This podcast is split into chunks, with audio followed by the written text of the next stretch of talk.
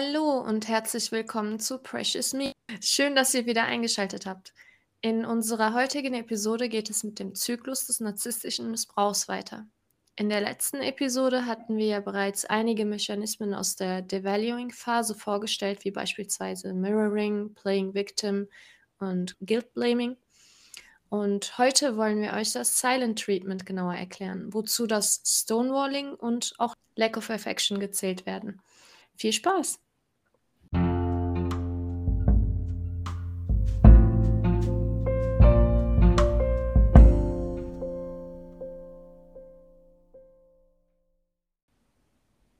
So, bevor wir mit den Mechanismen starten, wollten wir vorab noch eine kleine Info geben.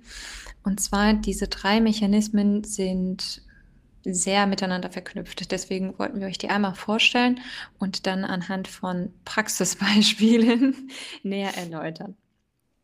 Genau. Ich starte einfach mal mit Silent Treatment. Was bedeutet Silent Treatment überhaupt? Wie würdest du Silent Treatment übersetzen? Tote Stille.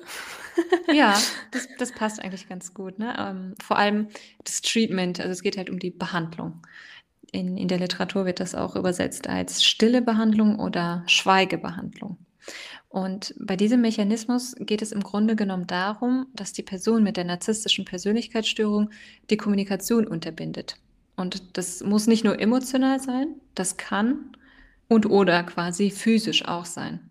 Ein paar allgemeine Beispiele für das Silent Treatment wären die kalte Schulter zeigen und sich weigern, mit dir zu sprechen, weil du beispielsweise bei etwas nicht geholfen hast, eine andere Meinung hast oder die Person auch verärgert hast. Ein anderes Beispiel könnte sein, du wirst ignoriert. Die Person ignoriert dich einfach oder gibt nur so Ein-Wort-Antworten. Ja, nein, weiß nicht, sind es jetzt zwei Worte, aber ne, einfach so kurz und knapp. Und das Problematische ist, du weißt gar nicht, was das Problem ist, weil die Person dir nicht sagt, was ihn oder sie stört. Das heißt, ist es irgendwas passiert? Du kriegst nur so ein Wort Antworten oder gar keine und du weißt nicht, was passiert ist. Und du wirst angeschwiegen. Physisch könnte das dann auch beispielsweise sein, dass ein Mangel an Zuwendung und Zuneigung gezeigt wird oder eben nicht gezeigt wird oder auch die körperliche Nähe entzogen wird. Und im schlimmsten Fall, oder ich weiß gar nicht, ob das das Schlimmste ist, vielleicht ist es auch manchmal ein bisschen angenehmer, wenn die Person verschwindet, ohne etwas zu sagen. Also in dem Moment ist es blöd, aber das entzerrt so ein bisschen die ganze Situation. Ne? Dabei muss es keinen ausschlaggebenden Grund geben. Das heißt, die Person muss beispielsweise nicht gekränkt oder wütend in dem Moment sein. Es kann also auch außerhalb eines affektiven Zustands passieren, was diesen Mechanismus umso schädigender macht. Ich glaube, das hattest du letztens gesagt, ne? dieses Planen. Und ja dieses Planen finde ich so schwierig, weil im Affekt passiert viel. Im Affekt sagt man manchmal Sachen und vielleicht bereut man das dann so. Also ich finde, das ist menschlicher, wenn etwas im Affekt passiert. Aber wenn die Bestrafung geplant ist, dann finde ich das so weniger nachvollziehbar für mich. Ich weiß nicht, wie du das siehst. Es nimmt einen mit. Meinst du zu wissen, dass man, dass das geplant wird? Ja, klar. Weil man ist darauf eingestellt in jeder Situation, dass was kommt. Also das heißt, du ah. bist äh, konstant immer immer mhm. darauf vorbereitet. Es kann sein, dass du glücklich bist in dem Moment halt, ne? Ja. Aber du hast immer im Hinterkopf, es kann jederzeit den Bach runtergehen. Das nimmt einen psychisch auf jeden Fall mit. Ja. Aber auch hier wollten wir auch gerne anmerken, die Anwendung dieser Taktik oder Taktiken bedeutet nicht unbedingt, dass jemand eine narzisstische Persönlichkeitsstörung aufweist. Wir sind auch, uns auch sicher, dass ihr bestimmt Personen kennt, die, wenn sie sauer sind, auch verschwinden oder schweigen, nicht antworten, die kalte Schulter zeigen. Das ist ein Stück weit auch menschlich. Und vielleicht macht man das auch im ersten Moment, weil man sauer ist. Ne? Man ist gekränkt und möchte den anderen vielleicht kränken. Das kann auch passieren. Aber was bei dieser Persönlichkeitsstörung so unterschiedlich ist, das ist wirklich dieses entweder im Affekt oder im geplanten Zustand. Und es zielt darauf ab, die Psyche des Gegenübers zu manipulieren und zu destabilisieren. Und das über einen langen Zeitraum. Beziehungsweise so lange wie die Beziehung oder die Interaktion eben geht. Und das ist wirklich ein wichtiger Unterschied. Ich finde, das Hauptziel dabei ist auch, dass man als Opfer am Ende sich entschuldigt und mm. wieder sein Bestes gibt, damit es dem Gegenüber gut geht und alles Mögliche. Also ähm, man übernimmt Verantwortung, ne? Also genau, man baut Mist, obwohl man keinen Mist gebaut hat. Ja. und soll das dann wieder gut machen. Und Ja. äh, das führt dazu, dass der Narzisst sich am Ende wieder angehimmelt fühlt. Also wieder so, Mhm. Und aufwertet. wichtig. Aufwertet, genau. Es geht stimmt. eigentlich nur darum, dass der Narzisst sich gut fühlt am Ende. Ja, ohne Angst vor Verlusten. Magst du das Stonewalling vorstellen? Das ist ja so sehr eng verknüpft mit dem Silent Treatment. Genau. Das wird teilweise auch synonym benutzt. Also Stonewalling ist gleich Silent Treatment. Ähm, wir mussten uns auch nochmal echt schlau machen, weil das gar nicht so einfach ist, die voneinander zu unterscheiden. Der Unterschied liegt unserer Auffassung nach darin, dass beim Silent Treatment die Person mit der narzisstischen Persönlichkeitsstörung ein Stück weit aus der Interaktion geht, sich zurückzieht, wohingegen beim Stonewalling ist man in der Interaktion. Genaueres erzählt euch aber die Architektin. Also, wenn man das Wort mal bei Google Translator eingibt, kommt Folgendes raus. Steinmauer. Was heißt es aber, wenn eine Person mauert oder eine Steinmauer zwischen sich und sein Gegenüber aufzieht? Das kann sein, dass die Person auf gestellte Fragen nicht reagiert, ignoriert oder drumherum redet, wie beispielsweise, worüber redest du überhaupt? Verstehe ich nicht. Ich habe es dir doch schon gesagt, hör auf mich zu beschimpfen, du bist aggressiv. Dadurch wird einem die Möglichkeit genommen, die Fragen im Kopf zu beantworten oder Konflikte zu lösen, da die Person eben genau diese Fragen bzw. Konflikte vermeiden möchte. Ich glaube, das ist ein Mechanismus, den machen viele. Also wir vermutlich auch. Wenn man nicht weiterkommt. Ähm, nee, ich habe jetzt, ich hab jetzt echt keine Lust, darüber zu reden. Ne? Du hast doch keine Ahnung. Ich glaub, das ist so ein Klassiker. Du hast doch keine Ahnung. Ja, du, du verstehst So. es nicht. Möchtest du das dritte vorstellen? Ja, das dritte wäre Lack of Affection. Hierbei geht es darum, sein Gegenüber emotional und oder auch physisch verhungern zu lassen. Wir erinnern uns an den Beginn des Kreislaufs, Lovebombing und Intention. Das heißt, man erfährt in erster Linie sehr viel Zuwendung, Liebe und Aufmerksamkeit und es gefällt auch einem. Ausgehend von einem normalen Verlauf einer Beziehung kann dies natürlich mit der Zeit auch abnehmen. Wie gesagt, das ist normal. Äquivalent dazu gibt es im Kreislauf des narzisstischen Missbrauchs ebenfalls diese Anfangsphase, wie bereits erklärt und wie, wie wir alle inzwischen wissen, die Idealization-Phase mit der rosaroten Brille. Was aber im Kreislauf passiert, ist, dass die Art der Zuwendung und Zuneigung dazu genutzt werden, um das Gegenüber in eine Art Abhängigkeit zu bringen. Das ist so wie, als ob man ein Stück Kuchen vorgelegt bekommt und der schmeckt super. Man verliert sich im Geschmack Ja. und will immer mehr davon essen. Plötzlich ist dies- wird dieser Kuchen einem weggezogen und nicht, für eine Zeit lang nicht mehr gegeben. Und du hast immer Mhm. diesen Geschmack noch auf der Zunge und willst noch davon mehr. Ja. Und äh, das ist so leicht wie eine Abhängigkeit. Also ich will diesen Kuchen jetzt essen. Es ist Mhm. so wie äh, du und ich essen ja immer Haribo. Wenn man es eine Zeit lang nicht mehr isst, denkt man dran und denkt sich so, ich will wieder Haribo essen und Mhm. Sucht danach. Und dein Gegenüber nutzt das halt aus. Er gibt dir ein Stück Kuchen, Mhm. bewusst, der schmeckt super und dann ist er auf einmal weg. Und dann kommt er mit einer mit 'ner Gabel ab und zu mal an und gibt dir Ja, noch so ein Wenn du kleines dich Stück richtig verhältst, ne? Genau, Weißt du, so woran mich das erinnert? Ich glaube, der Vergleich ist echt fies, aber so, es wird zwar immer noch gemacht, aber vor allem in, in den Anfang der Psychologie, da gibt es so ganz klassische Beispiele, seien es jetzt mit Hunden, mit Ratten oder Tauben, die dann ein bestimmtes Verhalten zeigen müssen, damit sie eine Belohnung bekommen. Also Konditionierung ist sowieso ein Mechanismus, nach dem wir Menschen funktionieren. Aber jetzt, wo wir drüber sprechen, ist es echt so ein Mechanismus, wo man als Mensch konditioniert wird. Das Ja. heißt, in dem Moment, wo du dich in Anführungsstrichen gut verhältst und so, wie die narzisstische Person das möchte, wirst du belohnt. Und in dem Moment, wo du dich nicht so verhältst, wirst du bestraft, indem eben diese emotionale oder auch die physische Belohnungen zurückgenommen werden. Das ist schon krass. Genau. Und je mehr man halt in die Ecke gedrängt wird mit den Manipulationen und wo Ja. man sich dann miserabel fühlt, desto mehr will man es, äh, dass es wieder gut wird. Nur um wieder ein Stück Kuchen zu bekommen am Ende. Aber weißt du, was dann passiert? Dann wird dein eigener Wille ausgeschaltet. Ich meine, bei Kindern machen wir das ja auch ganz stark. Ne? Also wenn ein Kind in der Schule aufzeigt, kriegt es Lob, wenn es gute Noten kriegt, wenn es zu Hause sein Zimmer aufräumt, kriegt es Lob. Irgendwo, also ich finde es, um das so ein bisschen zu formen, ist das in Ordnung und angebracht. Aber irgendwo muss ja auch der Raum sein für das Individuum, zu entdecken, wer und was er ist und was er für Vorlieben hat und was er möchte. Und Kinder, die wir erziehen, müssen ja nicht in unsere Schablonen passen. Aber was ja hier passiert, gerade bei Lack of Affection, wenn man das mal so abstrakt betrachtet, wird man in eine Schublade gesteckt und entweder du verhältst dich so oder die Belohnung wird zurückgezogen. Ich, ich habe das auch immer so verbildlicht damals, dass ich irgendwie so zwischen vier Wänden eingeengt bin, in einem Käfig bin, dessen Tür aber Mhm. auf ist, Mhm. wenn das Sinn macht. Also Ja. die, die Tür ist auf. Ich könnte eigentlich Aber einfach du kannst raus, nicht, aber ne? ich kann. Ach krass, ja, das ist ein gutes Bild. Sobald ich da raus möchte, Ja. kommt er mit seiner Fliegenklatsche und will mich da rein. Ja. Also im Grunde genau. Ich finde, das war echt ein richtig gutes Beispiel mit dem Käfig. Spannenderweise kann Lack of Affection, wenn wir jetzt von Beziehungen reden, sowohl während der Beziehung sein, aber auch nach der Trennung.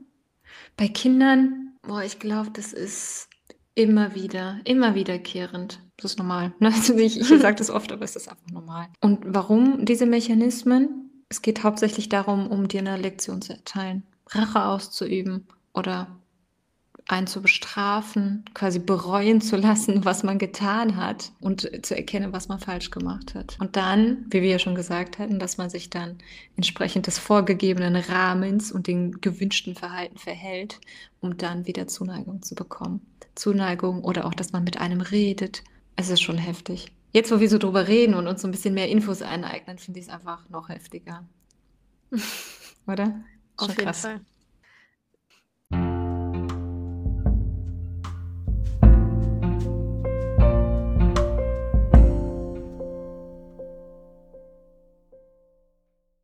Magst du mal von deinen Erfahrungen mit diesen Mechanismen erzählen? Ich fange mal direkt da an, wo es begonnen hat. Ich weiß gar nicht mehr genau, weshalb es dazu gekommen ist, um ehrlich zu sein. Es war was Unnötiges. Es, es war irgendetwas, wo er gesagt hat, ich soll es tun und ich und meinte so, warum machen wir das so? Lass es doch so machen. Irgendwie sowas in die Richtung, aber das hat halt dazu geführt, dass er gekränkt war, dass ich nicht einfach nur das getan habe, was er wollte. Mhm. Und wozu es dann dazu kam, dass er ähm, mich in der Stille stehen lassen hat, im Grunde genommen. Es hat eine Woche gedauert. Ich glaube, es hätte auch länger gedauert, hätte ich nicht so, so eine Reaktion gehabt, wie ich sie hatte. Aber dass er dann plötzlich nicht mit mir gesprochen hat und so getan hat, als ob ich nicht da bin. Das heißt, er ist aufgestanden, ohne etwas zu sagen, hat er sich umgezogen und ist einfach aus dem Haus raus. Wo ich mir dann dachte, okay, geht er jetzt spazieren? Warum ist er jetzt aus dem Haus Mhm. raus? Es ist zum Beispiel ein Sonntag gewesen, soweit ich mich erinnere. Okay. Und äh, ich dann gedacht habe, okay, vielleicht kommt er gleich wieder und Frühstück vorbereitet habe, ihm sogar geschrieben habe, kommst du frühstücken? Also ich hatte nicht das Gefühl, dass wir so einen riesen Streit haben. Es war so andere Meinungen haben, was Mhm. eigentlich sehr, sehr normal ist. Mhm. Man kann ja andere Meinungen haben, aber dass ihn das so krass gekränkt hat, hat mich halt gewundert an dem Tag, dass er dann gar nicht mehr gesprochen hat. Und ich habe dann halt dieses wieder dieses Gefühl bekommen, okay, er ist, er ist gerade extrem sensibel. Ich habe Frühstück vorbereitet, er ist nicht gekommen und hat mir auch nicht äh, geantwortet per SMS. Also er hat die Nachricht gesehen, ich sehe es, aber er hat nicht Mhm. geantwortet. Und dann Mittagessen ist er auch nicht gekommen. Dann ist er irgendwann kurz in die Wohnung gekommen, war kurz da für so eine halbe Stunde und ist dann wieder weggegangen und hat wieder nicht mit mir gesprochen. Gar und nicht? ich gar nicht. Nicht mal Hallo, nicht mal Tschüss. Ich meinte so, bleibst du zum Essen? Und er hat einfach nur so mit der Schulter so. Mhm. ist dann wieder gegangen. Und er war dann halt einfach bei seinen Eltern den ganzen Tag und hat äh, mir keine Antwort gegeben. Also hat Fragezeichen bei mir in der Luft hängen lassen. Ich habe den ganzen Tag damit verbracht, auf ihn zu Mhm. warten und darüber nachzudenken, wann, wann kommt er jetzt oder kommt er nicht? Mhm. Essen wir jetzt gemeinsam was oder essen wir nicht? Und das war dann den ganzen Tag lang so. Und der nächste Tag ging auch so los. Also, obwohl am nächsten Tag hat er dann gefrühstückt. Hat er mit dir Ab- gesprochen danach? Oder wieder Nein, nicht? also es war Ah. so wirklich kein Wort. Und dann, ich habe geredet gegen eine Wand. So ein Selbstgespräch. So ein Selbstgespräch die ganze Zeit. Man fühlt sich halt beschissen und ich will ja das wieder gut machen. Und ich glaube, das war sein Ziel an der ganzen Sache dann. Und dann kam so ein kaltes, ich bin zum Essen nicht da und dann ist er wieder gegangen. Und Okay. er hat wieder bei seinen Eltern ge gegessen. Aber der hat dir so Ähm, ein bisschen Info gegeben. Das ist ja ganz lieb. Ja, so die ein, zwei Wörter So ein. Stückchen, genau, was du gesagt hast. Ne? So ein Stückchen wirft man vor und so ein bisschen Kuchen. Genau. Und dann. Und am, am dritten Tag, glaube ich, da war bei mir halt jetzt so ein bisschen die Geduld auch weg, ne? Ja. Wo ich dann das Ganze angesprochen habe und meinte, meinst du, das ist ein Grund, jetzt so krass nicht mehr zu sprechen und uns zu streiten? Und dann äh, war er nochmal wütend, dass ich das so unwichtig empfunden habe und ist Oh. nochmal gegangen und meinte so, ich bin, gegen, ich, bin, ich bin bei meinem Bruder und ist einfach gegangen. Ich wusste halt, wo er ist. Ich wusste, dass er nicht kommt. Ich Mhm. wusste, dass er gekränkt ist. Aber es hat mich halt dann am Ende total mitgenommen, weil ich mir Ja. dachte, warum? Halt, wofür? Einfach nur wegen so, so einer Kleinigkeit Ja. so ein großes Drama zu machen. Ich habe mich so gefühlt, als ob ich ihn irgendwie betrogen hätte oder so. Oh. Also so ein, so ein Verhalten habe ich abbekommen, weil ich bei Mhm. einer, einem Thema eine andere Meinung hatte einfach nur. Und das ist auch noch so ein Alltagsthema gewesen. So. Magst du blau oder magst du grün? Ich mag grüne. Warum magst du nicht blau? Sowas. Ja. Also das war so. naja. Und dann vierter Tag ist es dann, wenn ich mich nicht irre, vierter Tag oder vierter oder fünfter Tag, einer von beiden, ist es dann äh, für mich eskaliert, Was weil er, das? weil er die ganze Zeit Playstation zocken war und ich zu Hause saß und nichts machen konnte und gewartet habe. Wo ich dann dachte, ich muss hier einmal raus. Ich sitze seit einer Woche in dieser Wohnung und mir geht's nicht gut. Ja. Ich fühle mich nicht gut. Ich brauche irgendwie Freunde oder Familie, irgendjemanden, mit dem ich mich so ein bisschen austauschen kann oder einfach über äh, das Wetter sprechen kann, einfach, so, einfach nur Mhm. mich ablenken kann, weil das hat mich echt verrückt gemacht, die, die ganze Woche zu Hause einfach auf ihn zu warten, ohne dass er gekommen ist. Und also ich, ich finde, wenn man, wenn ich zu der Zeit gearbeitet hätte oder eine Ablenkung hätte, wäre es vielleicht Mhm. anders gewesen. Aber ich hatte einfach nichts zu tun und war zu Hause. Und dann dachte ich mir, okay, komm, fahr mal rüber zu deinen Eltern. Ist auch eine Abwechslung für dich und komm mal wieder zur Ruhe und dann wieder nach Hause und vielleicht löst sich das Problem am Ende. Ich habe ihm dann geschrieben, ich nehme kurz das Auto, ich fahre mal zu meinen Eltern rüber und bin raus. Also ich meine, er war Playstation am Zocken, ich weiß, dass er nichts zu tun hat und auf einmal kam er komplett gestresst rausgerannt und meinte so, ich brauche das Auto gleich. Worauf ich mich dann extrem aufgeregt habe und mir dachte, ich weiß doch, dass du nichts zu tun hast in, innerlich und einfach nur meinte, weißt du was, ich habe auch zwei Füße hier. Bist dann zu Fuß gegangen? Bin einfach zu Fuß gegangen. Es waren so drei, vier Kilometer halt, äh, nicht mal viel. Also Ja. ist nicht so weit weg gewesen. Und Das ist eine mir so- Menge. Ja, schon, aber in dem Moment dachte ich mir so, Mhm. statt wieder in diese Wohnung reinzugehen, Ja. wo ich mich eingeengt fühle, Ja. gehe ich, spaziere ich. Tut mir wahrscheinlich auch gut. Ja. Aber es hat mich halt, ich war halt so wütend darauf, dass er dann mich aufhalten wollte, Mhm. wo ich ihm dann die Schlüssel in die Hand gedrückt habe und meinte so, komm, ich habe zwei Füße, mach was du willst und bin gegangen. Und er Ja. dachte, ich habe ihn verlassen. Okay. Er hat sich gedacht, ich habe ihn komplett verlassen und gehe zu meinen Eltern rüber und will Mhm. nichts mehr mit ihm zu tun haben oder sowas. Obwohl ich einfach nur mich selbst ablenken wollte und Ja. einfach nur und das gebraucht habe. Und ich bin dann halt abends wieder zurückgekommen und mein Vater hat mich zurückgebracht und ist dann auch wieder weggefahren. Und als ich dann wieder da war, äh, war so ein Familientreff auf einmal, weil ich ihn ja verlassen habe. Und die waren alle verwundert, dass ich wieder da bin. Also es war so eine, es war so eine eine Woche lang einfach in dieser, in dieser Stille. Das, deswegen meinte ich eben tote Stille. Einfach in Mhm. dieser toten Stille einfach. Der hat mich einfach leiden lassen. Mit Ja. 50.000 Fragezeichen im Kopf. Ja. Ich habe mich selbst hinterfragt. Ich habe ihn Mhm. hinterfragt. Aber ich, ich, es gab echt keinen Grund dazu, dass wir so, eine, so einen Streit hatten. Im Grunde Ja. Es war voll der kalte Krieg einfach. Und, das war, und äh, dieser Gedanke, dass ich ihn verlassen habe, Ja, das das hat er lange mit eigentlich. sich getragen. Also Ja. das, da wollte er sich auf jeden Fall von mir rächen. Ja, das glaube ich. Was mir da so einfällt, ist, also ich habe so eher so einen Mischmasch aus allem. Das ist ja auch so schwierig manchmal zu trennen. Aber das größte Silent Treatment habe ich ja auch erzählt. Das war, wo ich, Mhm. wo wir uns ein Jahr lang, ein Jahr lang eingeschwiegen haben. Wirklich, wir haben nicht miteinander geredet. Am Ende des ersten Jahres hat es dann, war es dann, glaube ich, so Hallo oder Tschüss.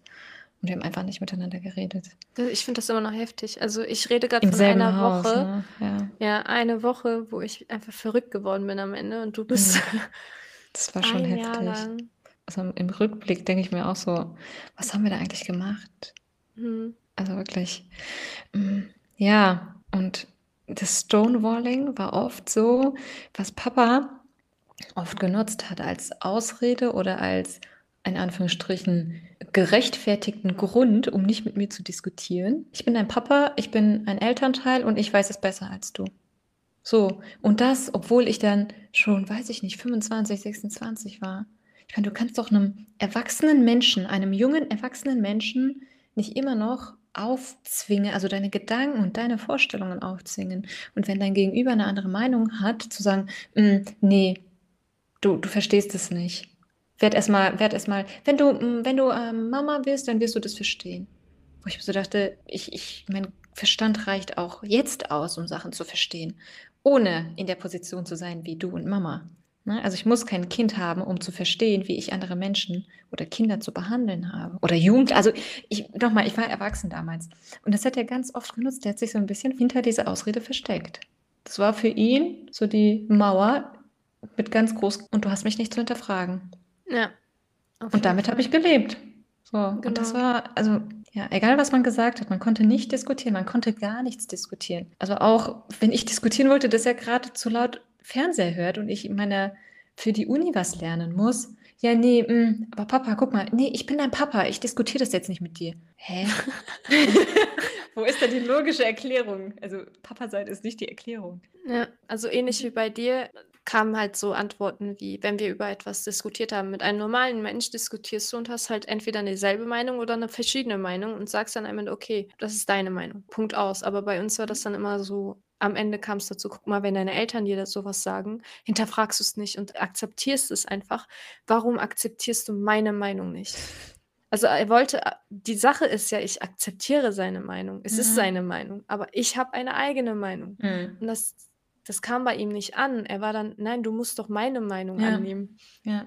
Und wenn ich eine eigene Meinung habe, heißt es für ihn, ich akzeptiere seine Meinung. Ich meine, ich bin ein Individuum. Ich habe ja. mein eigenes Hirn und eigene Ideen, Vorstellungen, genau. Träume. Ne? Also, genau. Und das ist auch so schön, dass wir alle so unterschiedlich sind. Und ich muss sagen, also jetzt abgesehen von, ich bin dein Papa, das war dann halt, ich bin dein Ehemann. Du solltest. Ach, das hat er auch gesagt. Ja, ja, das kam auch. Ich meine, du musst.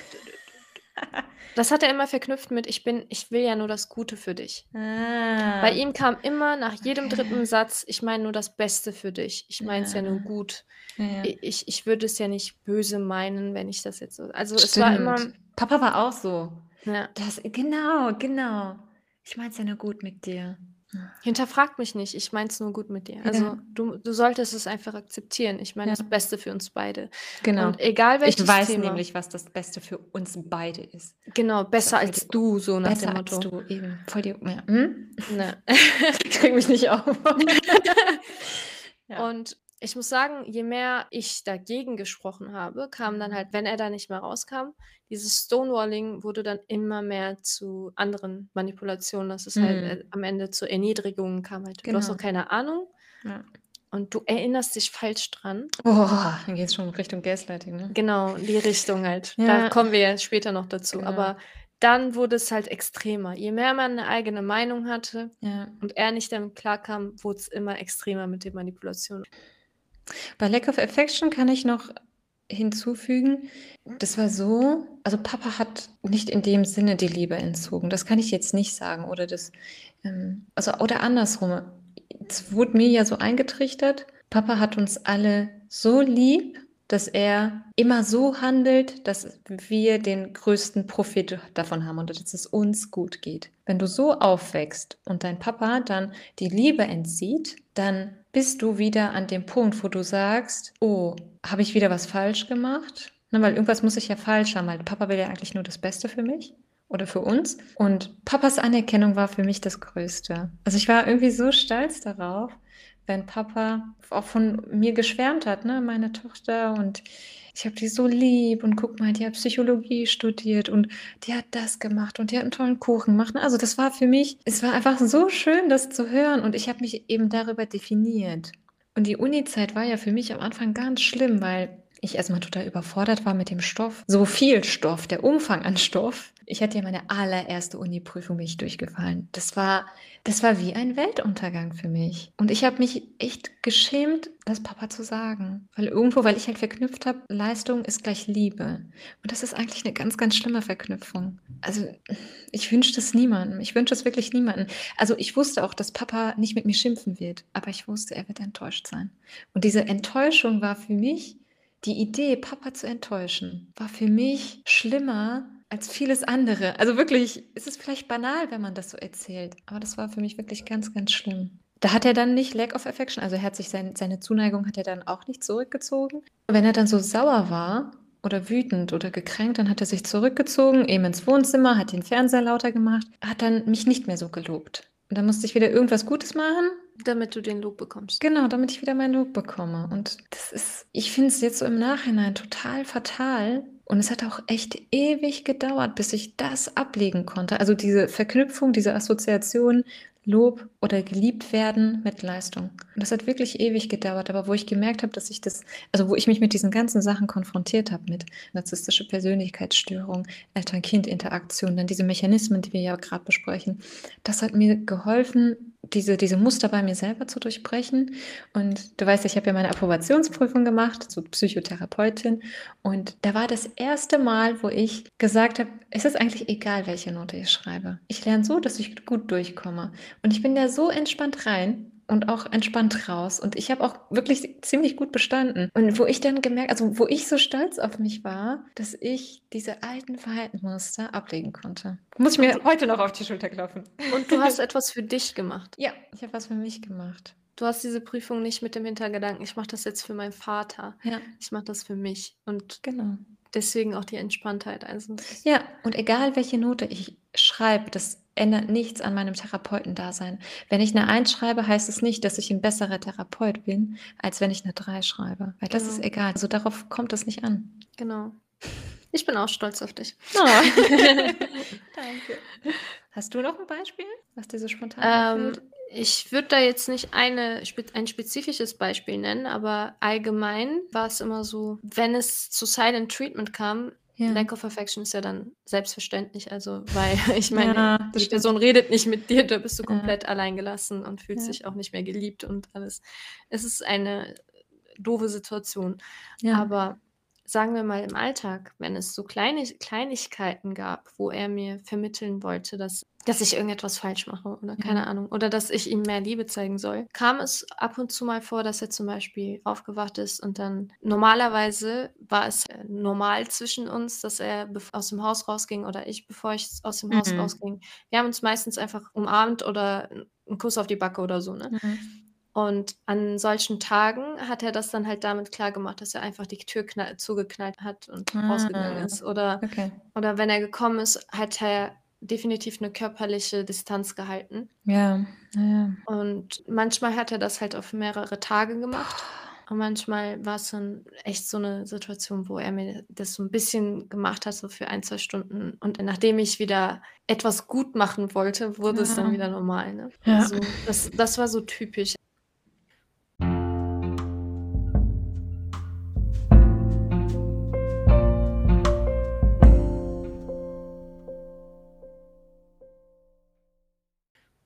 Was sollte man denn deiner Meinung nach in so einer Situation nicht machen? Das ist eine ganz gute Frage. Ich glaube, so eine Patentlösung gibt es da nicht. Aber natürlich kann man empfehlen und auch in vielen, also ich würde jetzt weniger Literatur sagen, sondern eher so Laienwissen so von diesen Erfahrungsforen und auch von unseren eigenen Erfahrungen würde ich empfehlen, dass man sich als in, an erster Stelle nicht alles schön redet. Es wird schon wieder gut und der meinte das nicht so und ähm, wir vertragen uns schon wieder und und und. Ne? So was für viele Träume und Wünsche man ja eigentlich hat, dass man da versucht, ein bisschen realistisch zu bleiben. Also natürlich kann, möchte man nicht, dass vielleicht eine Beziehung endet, aber man darf sich das dann auch nicht gut reden. Also es wird dann wahrscheinlich nicht die perfekte Beziehung sein oder werden. Denn wenn man diese Träume und Wünsche hat und dann immer wieder mit diesen Falten konfrontiert wird, kann es dazu führen, dass man immer wieder geknickt ist, immer wieder, immer wieder enttäuscht wird und ja, dann vielleicht in so eine negative Spirale gerät. Ein weiterer Punkt wäre, dass man sich nicht für alles entschuldigt. Also wichtig ist schon, dass man sich selber reflektiert. Vielleicht kann es ja sein, dass man einen Anteil hat, man sein Gegenüber wirklich gekränkt hat, dann sollte man sich auf jeden Fall entschuldigen. Aber wenn es offensichtlich ist, dass es wieder um Blau oder Grün geht, ne? oder um wirklich was Banales, was eigentlich wirklich nicht schlimm war und wofür man sich nicht entschuldigen muss. Also ich muss mich nicht dafür entschuldigen, dass ich den Käse gegessen habe und nicht das Essen gegessen habe oder so. Ne? Das können ja, daraus können ja auch Riesenkonflikte entstehen. Und dass man dann sagt, okay, habe ich jetzt irgendwas gemacht, wofür ich mich entschuldigen sollte? Ja, nein. Und wenn die Antwort nein ist, dass man dann auch nicht dazu geht, zu sagen, okay, ich entschuldige mich für alles, es tut mir leid, ich werde es verbessern und, und, und. Also man gerät dann ja echt so schnell in diese Schleife, dass man die ganze Verantwortung übernimmt. Aber da zu sagen, hey, das ist gerade nicht meine Verantwortung. Die Verantwortung liegt bei dir, der oder die nicht akzeptieren kann, dass ich gerade meine eigenen Formen und Ideen und Träume habe oder Vorstellungen, Vorlieben habe und mich nicht so sein lässt, wie ich bin. Also es ist nicht meine Verantwortung und deswegen entschuldige ich mich nicht in Dauerschleife.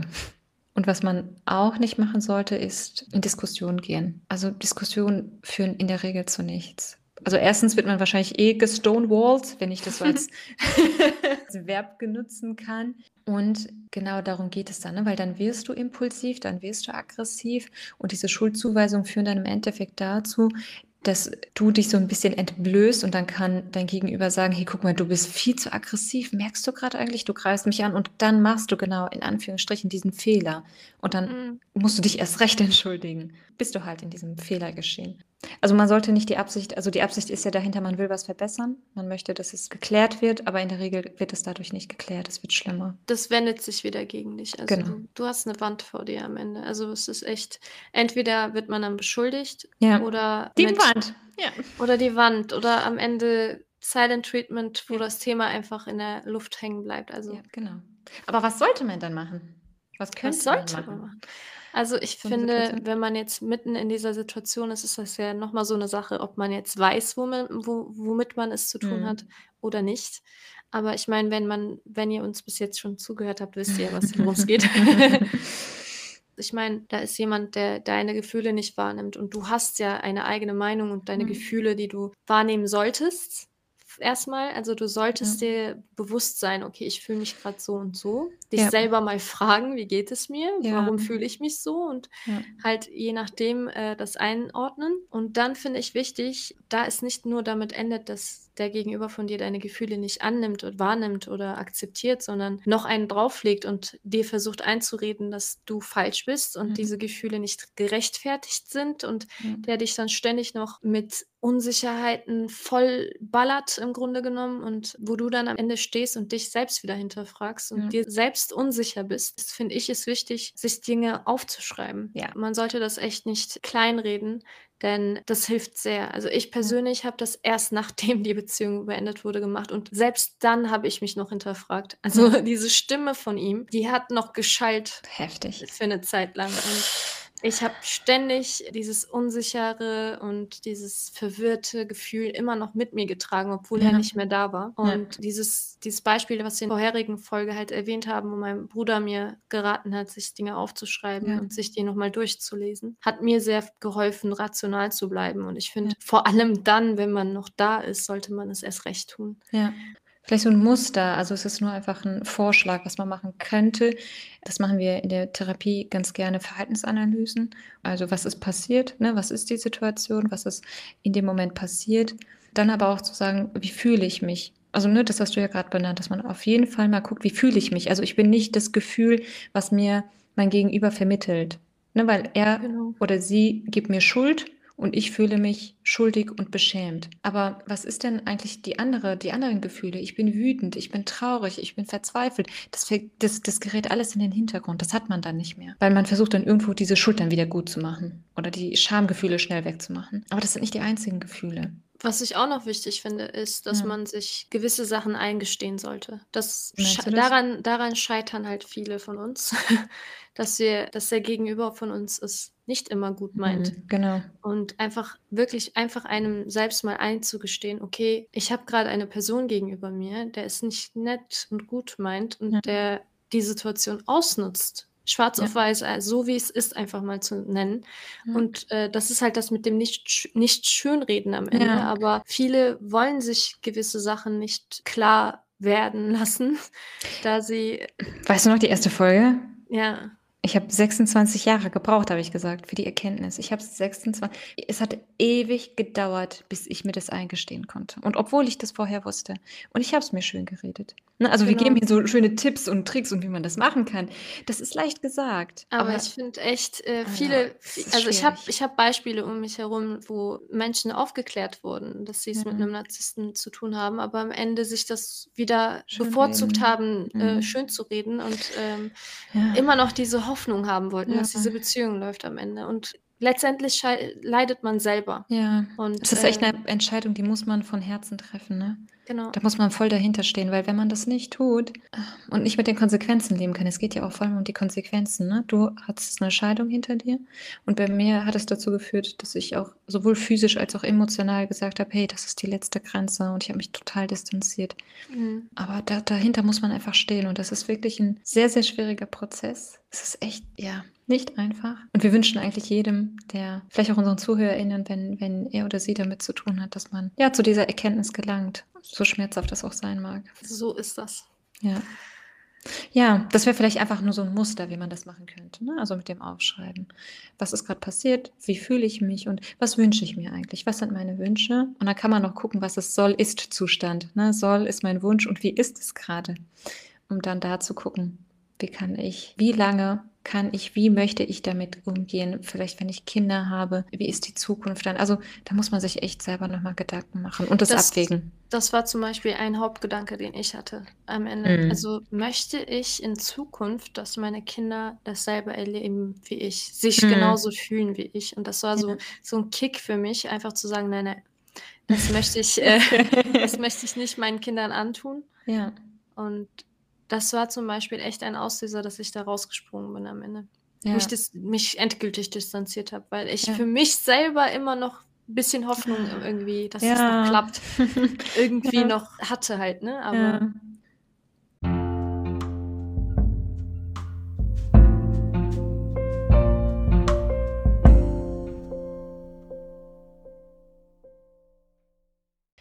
Das war's dann auch mit der heutigen Episode.